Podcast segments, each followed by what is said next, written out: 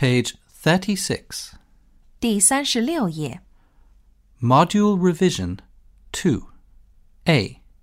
Listen and number. 听录音，根据顺序给下面的图编号。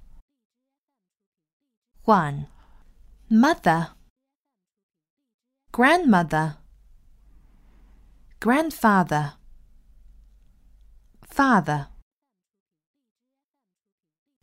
Two, Eye. Ear. Mouth. Nose. three, short and thin, tall and thin, tall and fat, short and fat. B. Listen and choose. 听录音，选出听到的句子。One, This is Mrs. Lee.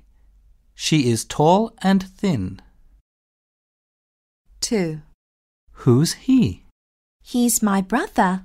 He's five. Three, My eyes are big, and my hair is long.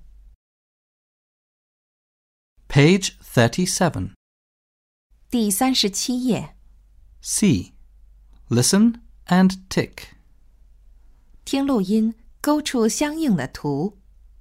One, Look, this is Mr. Young. He's my teacher. He's big and tall. two, Look, this is Andy. He's my brother. He's short and fat. Three, Who's he? He's my grandfather. He's tall and thin.